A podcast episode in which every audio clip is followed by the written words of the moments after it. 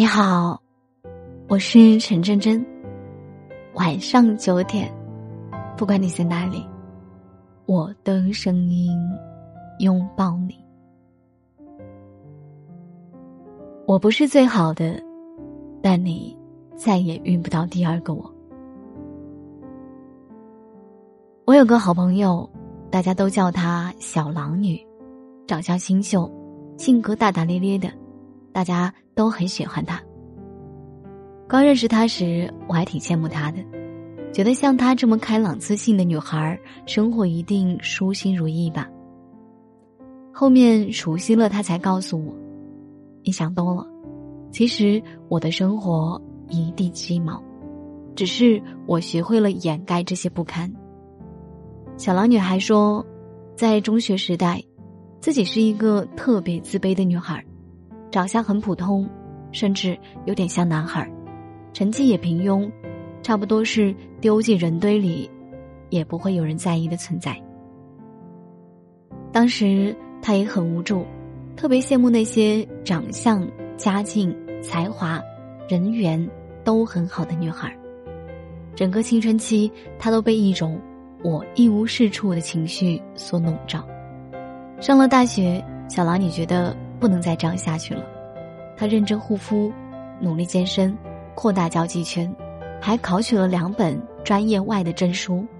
他慢慢成为了当初自己最羡慕的那类女孩。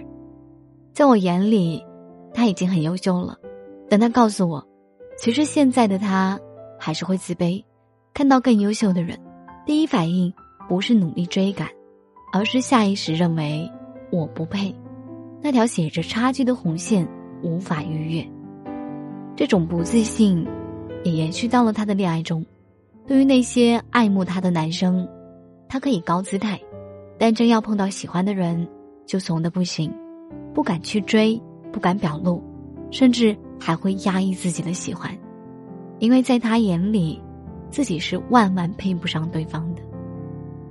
我相信你的身边一定有类似的女孩儿。我觉得自己长得丑，他身边有很多比我好看的女生，我很担心。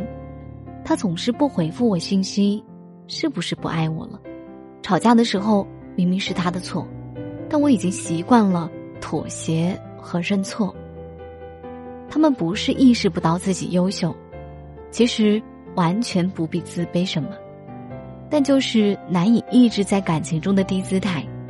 一个人一旦在感情中，把自己放在了一个很低的位置，最后的结果大多不会如意，因为你自己都不尊重自己，你指望别人会尊重你吗？明明自己有很多闪光点，却会因为一次两次的拒绝而认为自己是配不上、不够好。但真的有够好的人吗？家境富裕的人觉得自己不够聪明，成绩优秀的人。也会因为长相自卑，而长相优越的人，可能有一个不幸的原生家庭；一个既好看又优秀的人，也可能会在圈子里遇见处处比自己好的人。差距将永远存在。说回感情，真的有够好的伴侣吗？一个体贴善良的人，可能没有好的经济基础，而家境小康的人，又没有想象中的那么爱你。我们长期活在这种落差里，为不完美感到痛苦，甚至精准测量自己跟别人的匹配度，不仅变得越来越压抑，也越来越没有自信。我们不能既捡芝麻又要西瓜，一定要学会取舍，选择那个你最想要的，也最适合你的。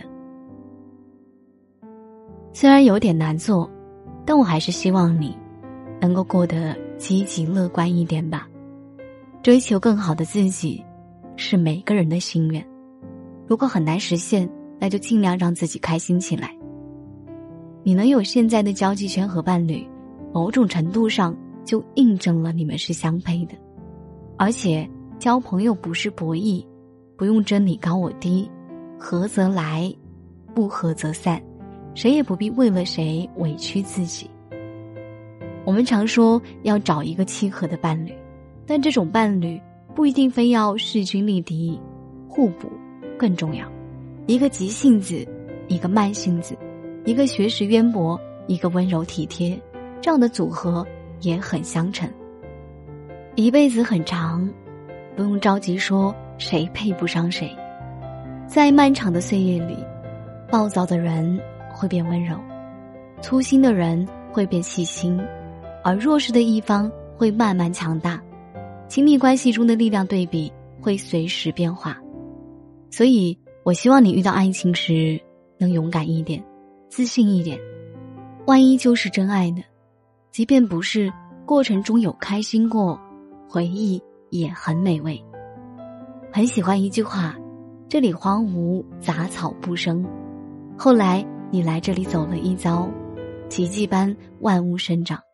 这里，是我的心，多么温暖呐！因为一个人。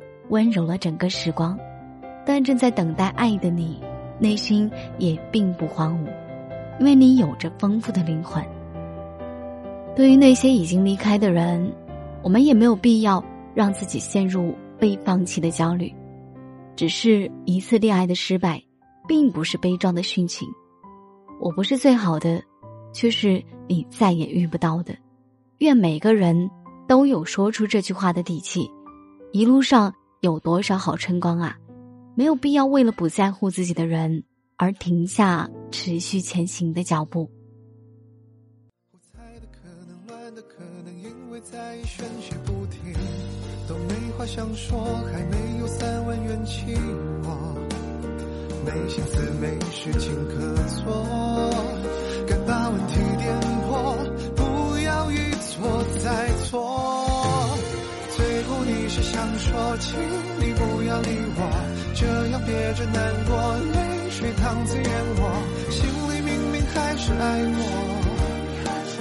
感情的路程就通过人心，就怕猜错。最后我是想说，别让爱情失火，最怕你的沉默，捍卫一场闹热结果辜负承诺。